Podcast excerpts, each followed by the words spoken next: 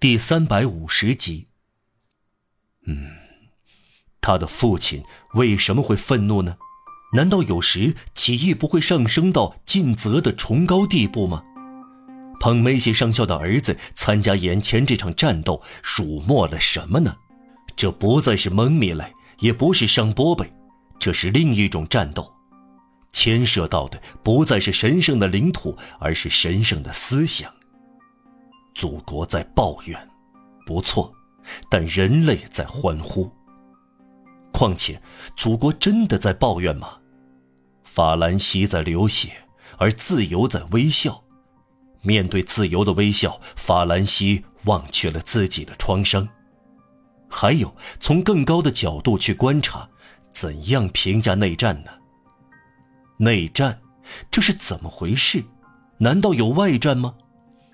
一切人与人的战争，难道不是兄弟戏强的战争吗？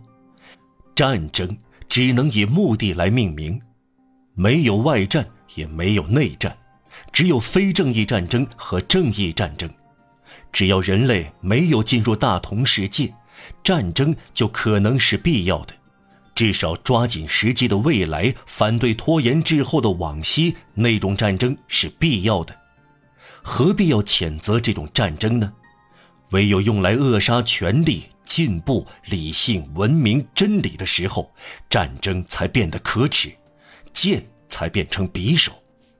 这时，不论内战还是外战，都是非正义的，可称之为罪行。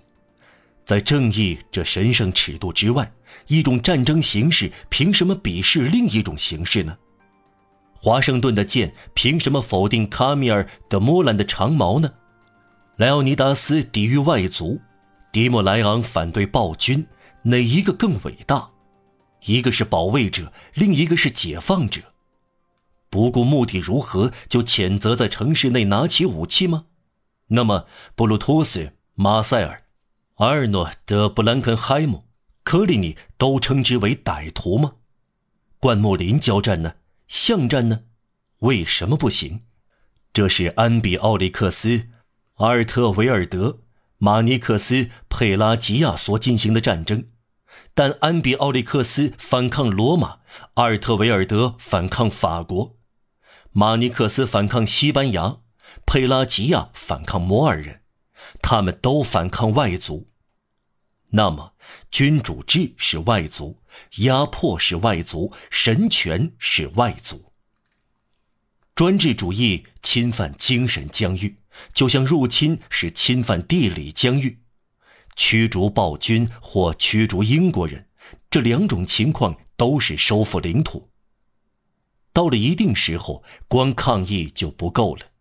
提出哲学以后，需要行动，武力完成思想的筹划。被缚的普罗米修斯开场，阿里斯托吉通收场。百科全书启迪人的心灵，八月十日激励人的心灵。在埃斯克罗斯之后是施拉斯布罗斯，在狄德罗之后是丹东。民众有接受主子的倾向。人多要形成麻木不仁，一群人凑在一起容易趋向于服从，必须激发他们，推动他们，用解放的利益去鞭策他们，用真理刺痛他们的眼睛，抓起一把把光向他们掷过去，必须以他们自身的得救去轰击他们，这种闪光把他们唤醒。因此，警钟和战争是必要的。必须让伟大的斗士奋起，以大胆启迪各民族，震撼被神权、武功、武力、狂热、不负责任的权力和绝对军权笼罩在黑暗中的可悲人民。芸芸众生痴呆的凝望壮丽暮色中黑夜狰狞的凯旋。打倒暴君？怎么？你在说什么？你把路易·菲利普称作暴君吗？不，他超不过路易十六。他们两人都属于史书上一般所谓的好国王，但原则不能分割。真理的逻辑是直线的，真理的本质是缺乏讨好，因此不做让步。一切对人的践踏都应制止。在路易十六身上有神权，在路易菲利普身上有波旁血统。他们两人在一定程度上代表取消权力，为了清除无所不包的僭越，必须与他们战斗。必须如此，因为法国总是先行者。一旦君主在法国垮台，各处君主都要垮台。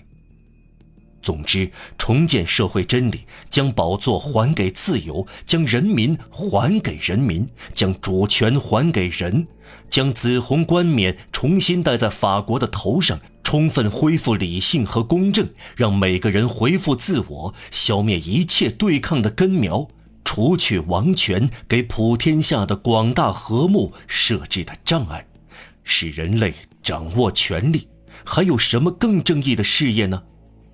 因此，还有什么更伟大的战争呢？这类战争建成和平。偏见、特权、迷信、谎言、敲诈、流弊、暴力、不公、黑暗的巨大堡垒，连同仇恨之塔，还矗立在世界上。必须摧毁这堡垒，必须让这庞然大物崩塌。在奥斯特利兹获胜，这是伟大的。夺取巴士底狱，这是无法比拟的。谁都有这种切身体验，即使处于最酷烈的绝境，灵魂也具有近乎冷静的思索的奇特能力。这正是他无处不在的复杂统一的奇迹所在。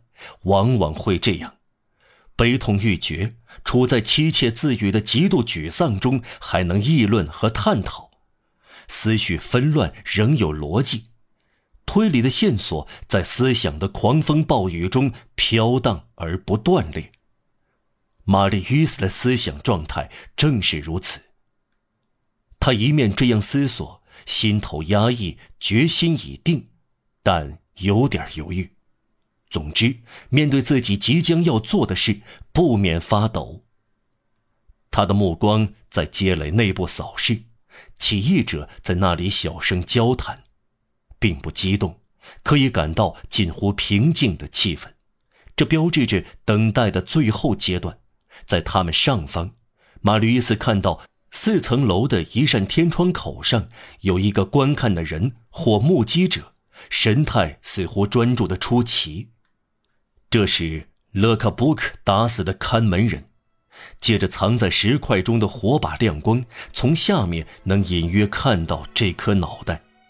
在暗淡的摇曳的火光中，没有什么比这苍白的、不动的、惊讶的、像好奇的俯向街道的脸，比这凌乱的头发，比这睁大的呆定的眼睛，比这张开的嘴更为奇特的了。仿佛这死者在注视即将赴死的人，从脑袋淌下来的一长条鲜血，散成暗红的线。从天窗流到二楼才止住。